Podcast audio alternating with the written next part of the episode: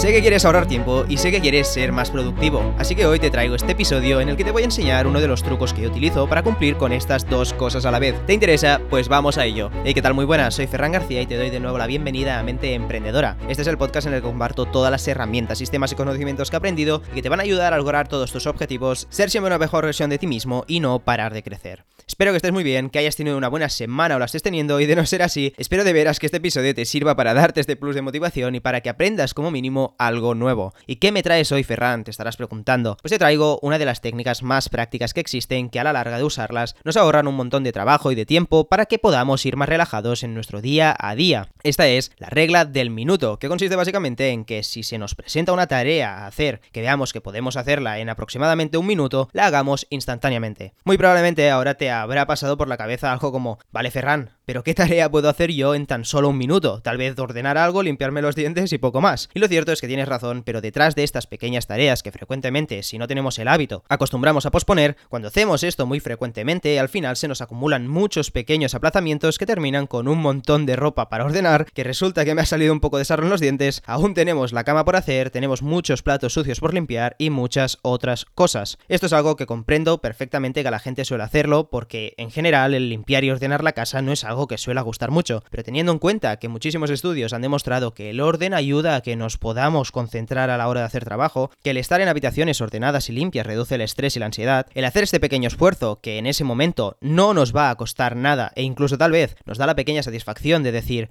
mira tú qué bien, he reto la pereza, además nos hará sentirnos más relajados y en el caso de tener que trabajar desde casa, que es algo que cada vez resulta más frecuente, podremos concentrarnos mejor y rendir más. Y a todo esto, no olvidemos que como ya habremos ido haciendo las tareas poco a poco y las habremos estado haciendo día a día, no le vamos a tener que dedicar tantas horas a limpiar la casa durante el fin de semana y podremos descansar mejor. Pero esto no acaba aquí. Estrictamente la regla del minuto, como bien dice su nombre, se refiere a tareas de un minuto, pero yo personalmente también la aplico a otro tipo de tareas más largas del siguiente modo. Si tengo tiempo libre y alguna tarea pendiente por hacer, la cual requiera menos de un minuto de preparación para empezar a hacerla, hago este pequeño esfuerzo y una vez preparado, pues ya sigo adelante con ella. Esto lo utilizo por ejemplo con el podcast. Si tengo que preparar las miniaturas, si tengo que preparar la descripción del episodio, como sé que es algo que no me lleva más de 10 minutos hacerlo y que aún tardo menos en prepararme porque únicamente tengo que encender el ordenador y abrir el documento Word o la página web, solo entrarme en la cabeza la idea o pensar en él, me pongo a ello. Y lo mismo me pasa con el organizar la semana. Personalmente, como me organizo con el ordenador, lo único que tengo que hacer es encenderlo y ponerme a pensar en las cosas que voy a tener que hacer, que en total no me lleva más de 20 minutos. Y luego durante toda la semana tengo la mente completamente despejada ya que no tengo que estar recordando frecuentemente qué apuntes me quedan por hacer, si tengo que hacer esto, si tengo que hacer lo otro, porque ya lo tengo todo apuntado en mi lista y solo tengo que ir haciendo lo que haya escrito e ir completándolo todo y al terminar, descansar. El cómo organizo mis días lo conté hace ya un tiempo en uno de los primeros episodios del podcast, así que por si te interesa saberlo te voy a dejar su link en la descripción. Ahora para terminar, hagamos un breve repaso. Si queremos ir más relajados durante la semana, sentir menos estrés y ansiedad, ahorrar tiempo para el fin de semana e ir con menos presión, si alguna tarea la podemos hacer en menos de un minuto o nos va a llevar menos de un minuto ponernos con ella, hagámosla en ese momento y no aplacemos más cosas. Hasta aquí el episodio de hoy. Espero que este episodio te haya dado los ánimos y la energía para empezar con este nuevo hábito si más no, en el caso de que no lo conocieras, haberte transmitido la importancia de este. Quiero recordarte también que en la descripción encontrarás dos links realmente útiles, uno al episodio que te he comentado antes y otro a mi canal de YouTube, al que si te suscribes estaré completamente agradecido contigo.